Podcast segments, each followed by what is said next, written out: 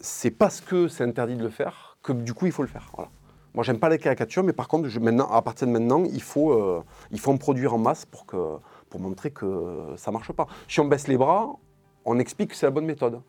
C'est-à-dire que si demain, si euh, à la rentrée, les profs se chient dessus et ils montent pas les caricatures, ça veut dire que la solution pour calmer les profs, c'est de leur envoyer des Tchétchènes en survêt, les décapiter.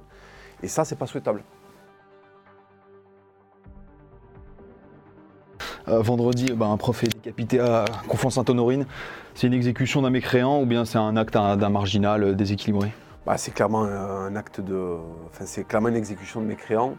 Euh, parce que ce professeur d'histoire-là représente un symbole qui est le legs de la, de la civilisation de la civilisation française, enfin en tout cas l'histoire de la civilisation française à des élèves, et euh, il est décapité. Moi j'ai mis ça récemment en relation avec euh, Notre-Dame qui brûle. Euh, il y a plusieurs choses qui sont très symboliques, c'est pas seulement des occurrences qui sont pas liées les unes aux autres. Voilà. Et je pense que ça participe à, à l'attaque du, pays, d'un certain pays. Voilà.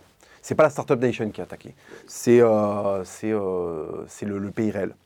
Ouais, c'est un symbole, un prof d'histoire. Donc là, où, là où la France n'enseigne plus l'histoire, c'est un prof d'histoire qui, mange. Est-ce que c'est un symbole bon Ah, mais complètement, complètement. C'est dramatiquement les, les, seuls moments en, dans le creuset de gauchisme qui était l'éducation nationale, la seule bulle d'oxygène, c'est quand on allait faire un petit peu de Moyen-Âge avec euh, les profs d'histoire, hein, où on commençait à avoir des cathédrales. C'était juste entre les massacres euh, de la guerre d'Algérie euh, par les Français et la Seconde Guerre mondiale, où c'était la culpabilisation plein pot. Il y avait une petite capsule, on avait le droit d'être content d'être français, et c'était le moment où on nous expliquait que François Ier, bon, il y avait des dorures, des salamandres au plafond, des escaliers qui existent nulle part ailleurs parce que Léonard de Vinci. Et ça, c'était pour moi, c'était le le prof d'histoire et le cours d'histoire, c'était le top de ce qu'avait offert l'éducation nationale. Et c'était un des rares trucs où il y avait quelques moments où c'était pas complètement la doxa et la propagande. Samuel Paty en soi, non, mais j'ai des générations de professeurs qui ont eu avant ont la responsabilité. C'est eux qui ont fabriqué les Français de maintenant. Hein. Je veux dire, euh, moi j'ai été à l'école dans les années 90. Les Français qui ont 30 balais aujourd'hui, c'est le fruit des profs des années 90. Ils nous ont amené voir Michael Moore à la télé, euh, enfin au cinéma, quand il y avait euh, une merde de Michael Moore qui sortait au cinéma, on allait au cinéma fallait payer son entrée en plus. Donc voilà, c'était même pas, le, même pas le, collège ou le lycée qui rinçait. Donc on allait voir les trucs de Michael Moore. On recevait euh, des intervenants qui étaient, euh, bon, c'était SOS Racisme, c'était des gens subventionnés qui venaient quand même nous faire de l'idéologie pure et dure. Donc tous ces profs-là ont fabriqué des Français qui aujourd'hui euh, ben, soit sont devenus euh, de droite et réac complet parce qu'en réaction à cette éducation-là, soit pour beaucoup d'autres sont complètement gauchisés, matrixés, ou d'autres encore sont euh, en rébellion complète contre le pays dans lequel ils vivent. Donc euh, oui, oui, ils ont la responsabilité de ce qui arrive, et même à, plus proche niveau, je crois que les collègues du prof euh, l'ont incriminé à plusieurs reprises parce que euh, il, était, il avait osé montrer les caricatures et que ça, dépassait le cadre de ses prérogatives. Il a été, il a été y compris vendu non seulement par la génération de profs qu'il y a eu avant, mais par ses collègues actuels. Hum, et que dire des, petits, des petits gosses de collège qui, qui condamnait pas trop, mais qui disait il a quand même insulté notre, prophète. Qu'est-ce que ça dit de cette jeunesse euh, de l'école publique? Bah, Qu'elle n'a pas du tout euh, les mêmes limites. Euh, mais en fait, ce qu'il faut bien comprendre, c'est que hum, les petits enfants de la diversité de maintenant ont des cerveaux de Jean-Michel des années 70 qui avait fait l'Indoche et qui avait fait l'Algérie en fait. C'est-à-dire que les discours qu'ont les enfants de la diversité maintenant, qui sont très, qui sont sans pitié, quoi, qui sont quand même très rudes, c'est des discours qu'avaient les Français des anciennes générations. Et c'était normal d'avoir un discours comme ça. Et si cette génération avait rencontré les Jean-Michel. Les Jean-Michel leur auraient mis des, des, tartes avec des avant-bras tatoués avec des trucs de para. Et en fait, ils auraient pris un autre pli. Le problème, c'est que on a une césure, on a une coupure entre le règne de Jean-Michel qui a fait l'Indoche et l'arrivée de tous les turbodimis euh, des années 90 euh, biberonnés au mitterrandisme. Donc le cycle de la gifle, euh, qui était perpétuel en France depuis, depuis les Gaulois, il y a eu une coupure d'à peine, euh, c'est quoi, c'est Mitterrand, c'est euh, donc il y a 40 ans de, stoppage de gifles, et ça fait que là on commence à avoir le résultat de ne pas mettre des gifles. Et le résultat de ne pas mettre des gifles, c'est qu'il y a des gamins qui se sentent de pouvoir dire à un prof ce qu'il faut faire ou pas en classe. Voilà.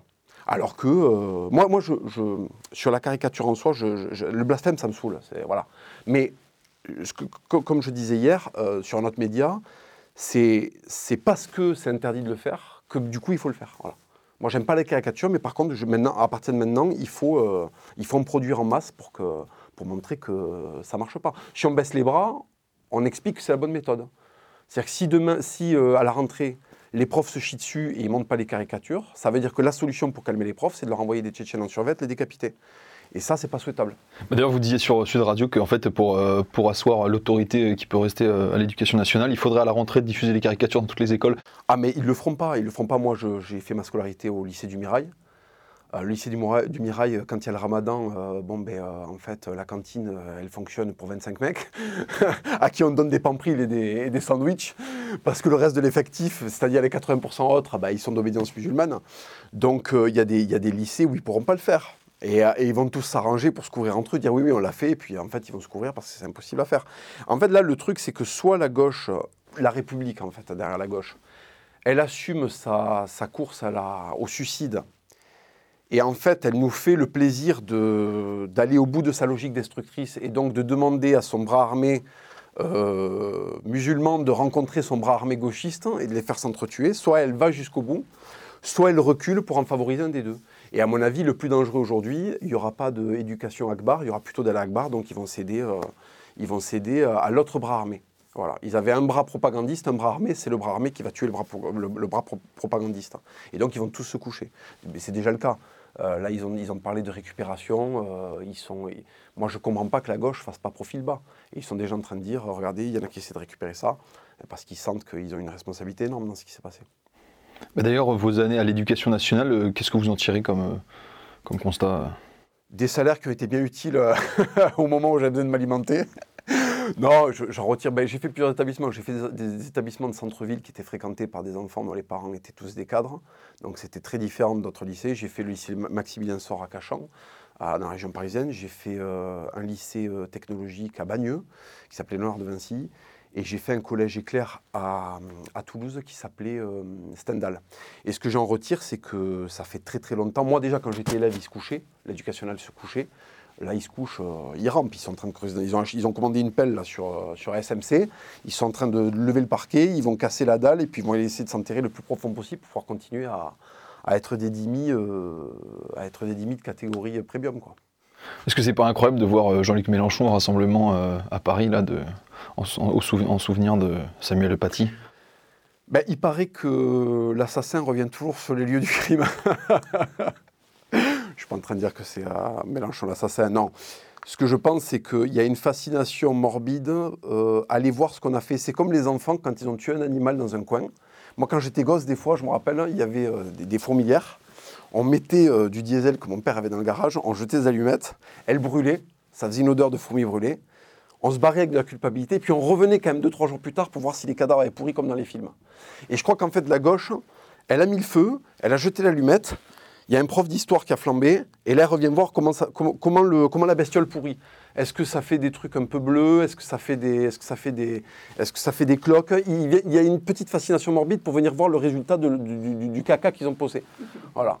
C'est comme quelqu'un qui, les randonneurs, paraît-il, quand ils chient dans la nature, s'ils refont le circuit, ils essaient de retrouver l'endroit où ils ont posé leur cake pour voir comment le cake a évolué.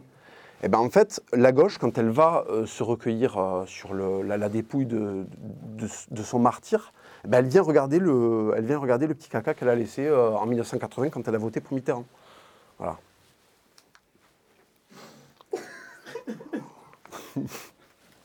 Pas, plus tard que la semaine dernière, c'est un, commissariat qui s'est fait canarder. Tentative de massacre encore aux anciens locaux de Charlie Hebdo. L'exécution d'un prof. Euh, clairement, il y a une nouvelle loi qui s'instaure là. Qui, ce qui fait cette loi alors, qu'est-ce qui, fait, qui fait cette loi? L'islam radical, l'islam radical clairement, et surtout, en fait, c'est pas l'islam radical en soi, c'est les ramifications qui permettent à cet islam radical de prendre de l'ampleur et de se déployer sans avoir trop d'obstacles. C'est-à-dire qu'on hum, commence à avoir des institutions où les mecs sont placés. Euh, et, en fait, ils commencent à pouvoir foutre des coups de pression là où avant ils ne pouvaient pas en foutre. C'est-à-dire, euh, bon, en Syrie, les coups de pression, ça ne nous concernait pas trop. Là, maintenant qu'ils ont pris euh, la mairie de hum, Goussainville et qu'ils ont, et qu'ils ont le CCIF, qu'ils ont des, organismes comme ça qui les représentent, qui sont la façade propre de leur activité de conquête, oui, ils vont pouvoir se permettre de plus en plus de choses, bien sûr, avec la validation de la gauche puisque la gauche est toujours en recherche de faire un pacte avec le prochain Hitler. Donc, euh, donc euh, oui, la gauche est ravie d'avoir un nouveau, un nouveau allié de circonstance avant la prochaine opération Barbarossa. Quoi. Ok, et quand on brandit euh, bah, l'ordre républicain et la laïcité, euh, ça vous fait rire ou ça vous fait un peu pleurer quoi? Non, mais brandir l'ordre républicain et la laïcité, c'est comme quand t'as un mec qui te braque et tu lui brandis une capote, si tu veux. Tu vois Euh, c'est, c'est- enfin, si on n'est pas en train de brandir des lance-flammes, euh, tout le reste, tout ce qui est en dessous du lance-flamme, c'est le, truc numéro un à brandir. Tout le reste en dessous, qu'est-ce que c'est? La laïcité, euh, tout le monde s'en branle. Enfin, c'est-à-dire nos ennemis, ils sont plus là-dedans. Les gens, euh, ils voient bien qu'elle n'a pas lieu, puisqu'apparemment, les, s'appelle? Il y a un nouvel ordre qui n'est pas l'ordre de la laïcité qui s'applique dans la rue. Donc, la laïcité, c'est du vent. Et c'est quoi la République? Mais l'ordre républicain, c'est une vaste blague. L'ordre républicain, c'est des mecs à perruque qui l'ont installé sur les cendres de, la royauté. Comment des types qui ont des, ils ont des, tu sais, ils ont des, ils ont des rubans sur les pompes. Ils ont des collants, ces fils de pute, alors que la France est attaquée par tout le monde. Les mecs ont des collants, ils ont des rubans. Ils font des, ils s'appellent Danton, Robespierre, ils font des, ils font des, des salons intellectuels avec des thés de, de, de, folle, tu vois, dans des, au centre-ville de Paris. Et les mecs inventent la République, c'est nul. Qui c'est qui a inventé la royauté? C'est des gros rois germains avec des glaives d'un mètre. Et si tu veux, la République, elle a été, inventée par qui? Elle a été inventée par des types hein, qui sont déguisés en capitaine Crochet. Cette phrase, elle était fabuleuse. Même moi, ça me fait rire, putain.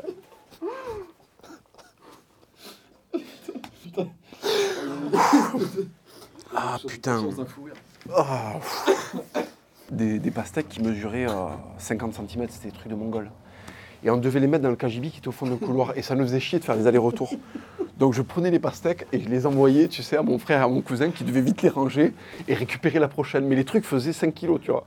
Donc moi je les envoyais comme un porc et c'était à eux de les récupérer parce que c'était eux qui les faisaient tomber si jamais elles tombaient. Et, plus je lançais les pastèques, plus je rigolais. Plus j'ai rigolé de devoir les récupérer vite. Et à un moment, il y en a une, ils l'ont ratée, elle a explosé sur la tête de mon cousin. J'ai eu un fou rire. Fait, c'était- C'est euh, c'est la, même énergie, là. C'est la, c'est la, la course à la, à la Mongolie. Ça, faut le garder, c'est fabuleux, ça. Alors, qu'est-ce qui fait le plus peur aux, aux Français euh, C'est l'islam radical ou le, le coronavirus? Alors, les impôts, je pense. Euh, parce que c'est quand même une sodomie que tu reçois à domicile. Euh, Enfin, dès que tu vois la gueule de Marianne encadrée, tu sens que déjà, euh, ça sent pas trop bon. Donc, je pense que c'est surtout la fiscalité. En deuxième lieu, bien entendu, euh, l'islam radical, parce que après les impôts, ce qui fait le plus de morts, c'est euh, c'est l'islam radical. Et je crois que le corona, ils en ont strictement rien à branler, en fait. Il y a les gens qui sont, euh, les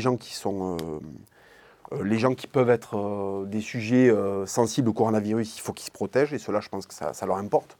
Mais la grande majorité de la population qui n'est pas concernée par le taux de mortalité s'en fout complètement et en a, a marre de, de devoir suivre des règles qui handicapent complètement le pays. Il y a tout un tas de mots en France euh, qui méritent des expéditions punitives. Il faudrait commencer par où? Alors moi, je pense qu'en fait, euh, le premier truc à purger, c'est pas euh, le terrorisme. Le premier truc à purger, c'est les collabos qui ont permis qu'ils s'affirment. Voilà. Moi, quand ça va péter, quand les règles vont tomber, j'irai pas chercher des terroristes ou des, des- musulmans radicaux pour, pour faire des exactions. J'irai chercher les mecs qui leur ont permis de faire ce qu'ils ont fait en France et qui s'en sont dédits par la suite et qui pensaient qu'il n'y aurait pas une facture à payer. Voilà. Donc il y a un certain nombre, euh, voilà, il y a un certain nombre de personnes, il y a un certain nombre d'officines, il y a un certain nombre d'institutions qui ont collaboré et qui pensent que quand euh, le vent va tourner, tout le monde oubliera qu'ils ont collaboré. Mais quelle que soit la direction du vent, c'est-à-dire si on va vers un califat ou si on va vers un- une renaissance de la civilisation française, euh, de toute façon, ils, se feront, ils se feront épingler. Parce qu'ils seront jamais assez soumis pour leur nouveau maître, hein, et nous, on n'oubliera pas. Voilà, donc pour moi, le premier truc, qui mérite une expédition punitive, c'est les, collabos qui savent très bien le péril qu'il y a en face hein, et qui le laissent pourrir et qui le laissent s'affirmer. dans votre, dans votre bouquin, il y a un questionnaire. On va le faire avec. euh, on va prendre quelques petites questions. Alors, euh, Francis- Fran- Francisco Franco a eu une réponse adaptée au communisme.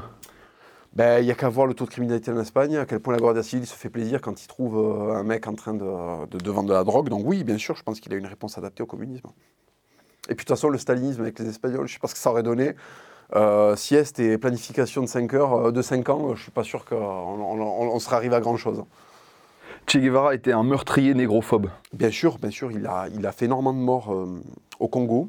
Il a écrit des choses extrêmement xénophobes.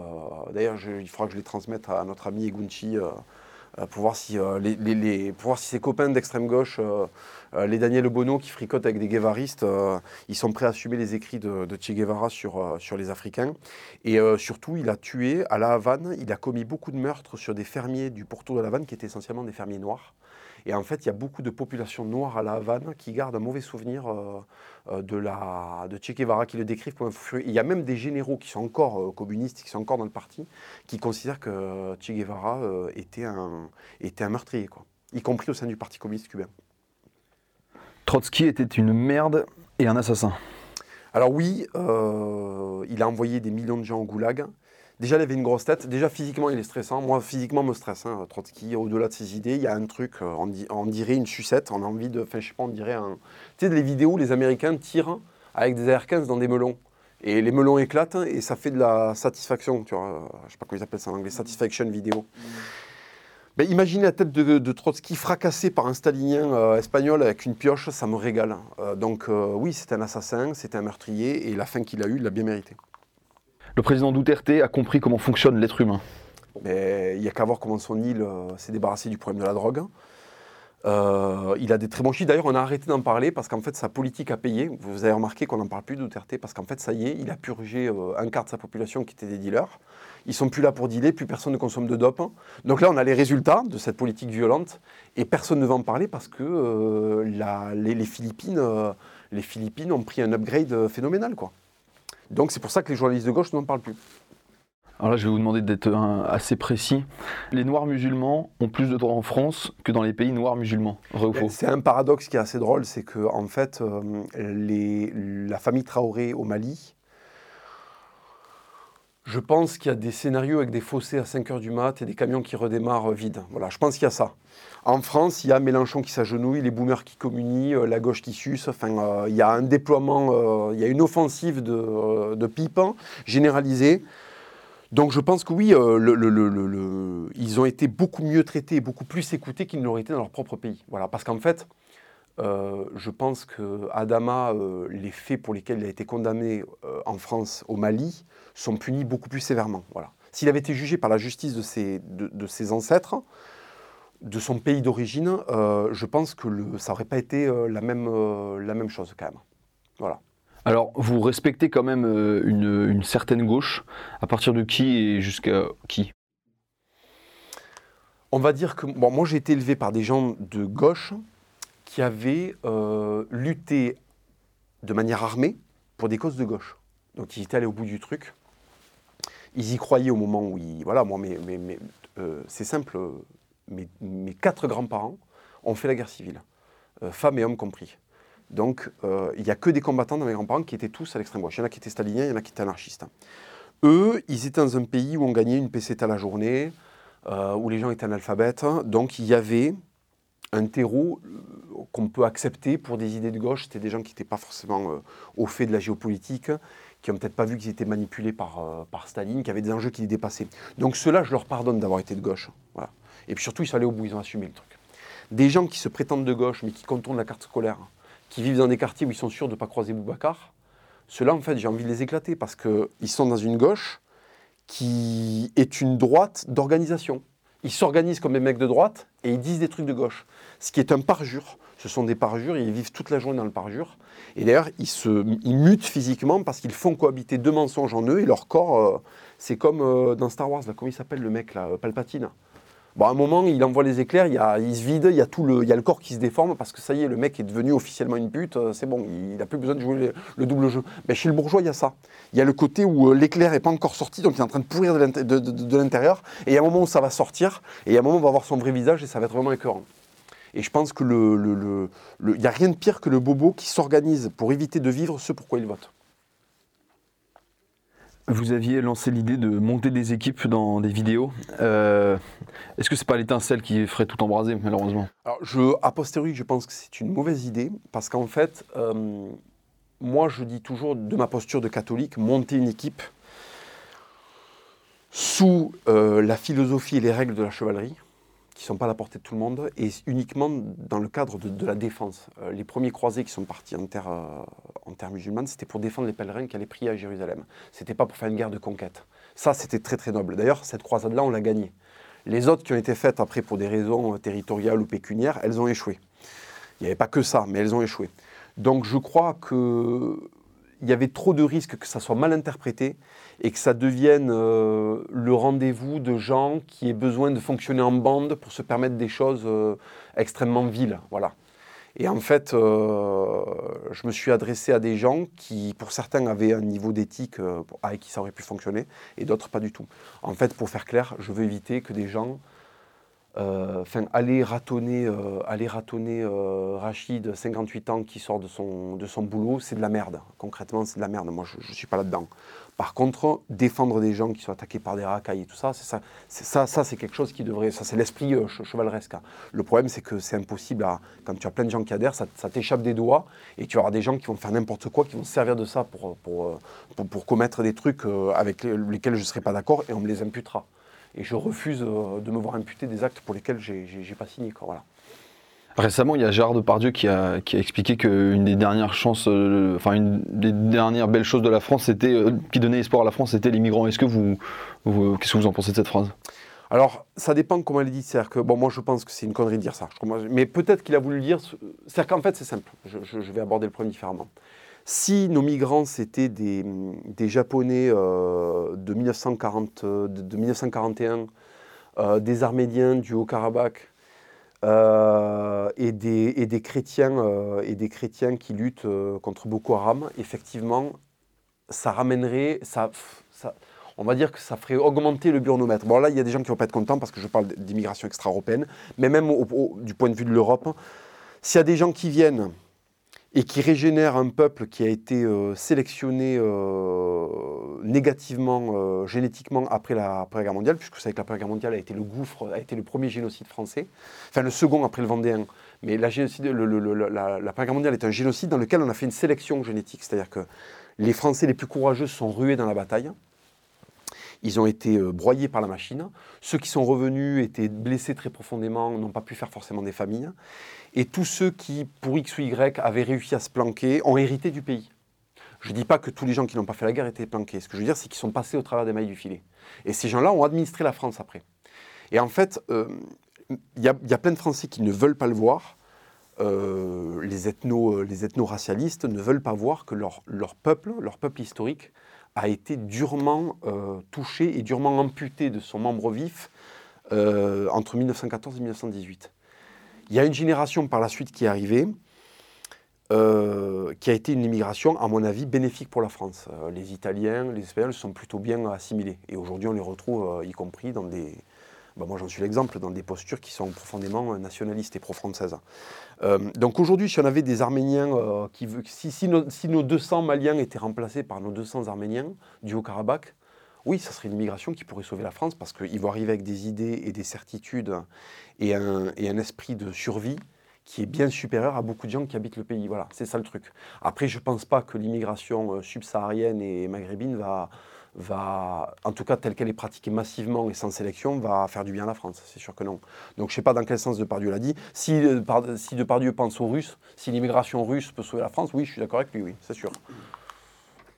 Quel est le, qui, est le premier responsable du, brasier diversitaire dans, lequel on est? Pour vous, c'est l'éducation nationale, euh, les médias, les politiques, le régime? C'est un calendrier qui n'est pas un calendrier terrestre, c'est un calendrier qui a été fait dans les forges de Satan avec tous ses ministres, qui a commencé par la Révolution française, et puis après, ils ont créé euh, les résultats de ces révolutions françaises qui ont pu donner mai 68. Il y a eu aussi euh, la guerre de 14-18. La République, c'est un travail de fond. C'est-à-dire que les artisans du diable sont. Euh, nos régions ont du talent. Euh, notre Satan français en a énormément et il a bien réussi son coup parce que son travail de 150 ans, c'est-à-dire les 150 ans de République qu'on a eu, a très bien fonctionné. Et donc, le principal instigateur de ça, c'est le diable. Après, ces généraux terrestres, ils sont identifiés depuis longtemps. je leur lâche pas le grappin avec mes entretiens chocs, avec mes livres. ils sont connus de tous. il a des vaisseaux amiraux qui sont très bien identifiables. Quotidien, Canal+, Mitterrand, SOS Racisme, tout ça, c'est des généraux, de mon point de vue de croisée euh, de 2020, ce sont les généraux euh, des, forces de Satan. Voilà. Souvent, bah, vous, vous envoyez des, bonnes charges contre la gauche et les bourgeois. Est-ce que, est que vous pouvez nous en faire autant avec cette, cette droite du, confort de Chirac à Macron? Ouais, en fait, c'est des gens que je ne comprends pas, que je n'ai jamais fréquentés. C'est-à-dire que moi, je suis un mec qui, a été, qui a grandi dans un band d'extrême gauche, donc euh, j'ai jamais porté de chaussures bateau, on en parlait euh, tout à l'heure.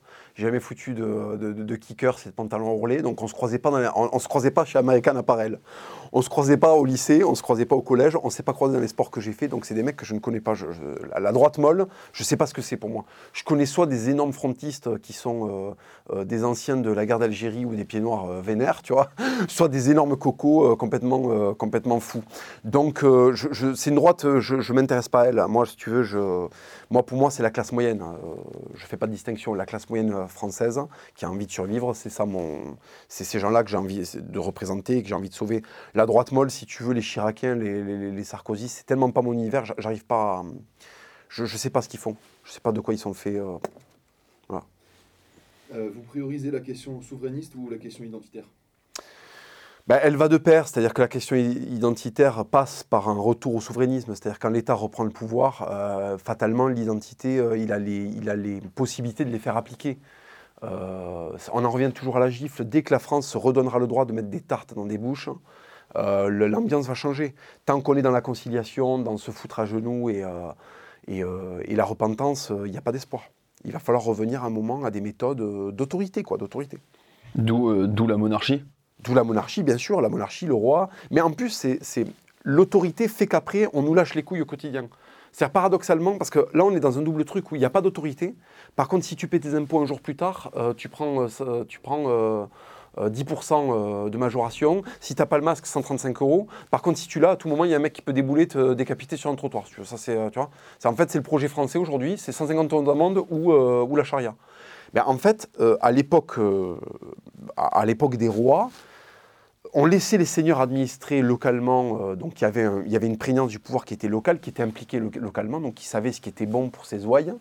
Et il y avait, euh, alors après à partir de Louis XIV, à partir du jacobinisme, ça, ça change un petit peu, mais euh, moi je crois que plus l'État est dur, plus les gens sont libres. C'est ce qui se passe au Texas. Les mecs ont des AR-15, ils sont responsables des limites de leur jardin tu fous un pied dedans euh, sans invitation, tu te fais décalquer, il n'y a plus besoin d'État. Il n'y a plus besoin que la municipale, elle passe mettre un coup de gazeuse euh, à un mec qui a les bronches euh, tellement rompues à prendre des coups de gazeuse qu'il n'en a plus rien à foutre. Voilà. donc c'est ça le truc, c'est que plus il va y avoir d'autorité, plus les gens vont être peinards. C'est un truc qui vérifie beaucoup en Espagne. La Guardia Civile a tous les droits, elle a pratiquement tous les droits. Donc en fait, on est beaucoup plus tranquille au quotidien. D'ailleurs, il y a beaucoup de gauchistes français, ils aiment bien aller en vacances en Espagne dans le pays qui a été administré par Franco, avec une police franquiste, avec un esprit franquiste, des églises partout, 15 euh, jours par semaine qui sont, euh, euh, qui sont fériés parce qu'il y, a telle procession de telle vierge. là, encore une fois, ils sont dans le parjure, tu vois. Et en fait, pourquoi ils aiment bien aller en vacances en Espagne? Parce qu'il y a des mecs en Marseille et, et uniformes et matraques qui viennent débourrer le moindre migrant qui va commencer à squatter un endroit où on n'a pas envie qu'il soit là. Est-ce qu'il n'y a pas un problème de légitime défense Est-ce qu'il n'y a pas un problème qu'on se pose la question, en fait? Est-ce que le fait que cette question puisse exister, c'est pas déjà le problème français? En fait, un mec casse les couilles, on lui tire dans la citrouille. C'est, je veux dire, c'est comme ça que ça marche depuis le, j'allais dire le Far West, depuis le début des flingues. Euh, bon, euh, à l'époque de la piraterie et des corsaires, les mecs se faisaient pas des sommations. Euh, ils regardaient le pavillon, ils s'allumaient, il n'y avait pas de question de voilà. Et c'est comme ça que ça fonctionne. que ce soit dans les, dans les albums d'Ice Cube, de Snoop Dogg ou dans la rue en France avec les égorgeurs, ça a toujours été la même chose. le game est brûlant et c'est le premier qui tire qui gagne, quoi, depuis la préhistoire.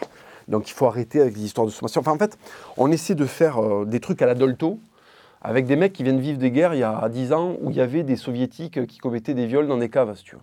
Donc euh, ils sont traumatisés par des trucs ultra hardcore. La Tchétchénie a été très durement éprouvée hein, par les guerres qu'il y a eu. Euh, euh, il y a vraiment eu des massacres en Tchétchénie, hein. ça il ne faut pas le nier quand même. Et si tu veux, aujourd'hui, tu as des gens qui se retrouvent sur un territoire pacifié depuis... la dernière qu'on a eue sur notre territoire national, c'était il y a 80 ans les gens sont pacifiés, tu as des gens qui viennent de vivre des guerres extrêmement traumatisantes. Si on leur met de l'idéologie euh, par-dessus, ils peuvent faire des trucs de fou furieux euh, auxquels les Français ne sont pas préparés. Donc si tu veux, les histoires de sommation, ça va quand tu as affaire à, à, Timothée qui a volé un malabar. Euh, quand tu as affaire à Ramzan qui fait 300 pompes par jour, qui est champion de lutte et, qui, a bouffé la propagande de, de Daesh, c'est beaucoup plus compliqué, tu vois. Donc tu peux pas avoir les mêmes méthodes avec tout le monde. Bah, D'ailleurs, euh, champion de lutte, euh, Ramzan. Euh, la MMA est arrivée en, France, elle est légalisée en France. Qu'est-ce que vous pensez de ce sport? Vous êtes content de voir ce sport arriver en France? Moi, je suis beaucoup plus sur l'anglaise parce que j'aime le côté très esthétique de l'anglaise, j'aime le côté très noble. Ça a été fait par un marquis. Enfin, en tout cas, les règles ont été. Ça existe depuis l'Antiquité, mais les règles de la boxe anglaise moderne, c'est euh, 1865. Et c'est le marquis de Queensbury qui a. donc, c'est très noble, c'est très stylé. Les Anglais ont fait les règles de pas mal de sports, mais c'est devenu le noblard à partir de ce moment-là.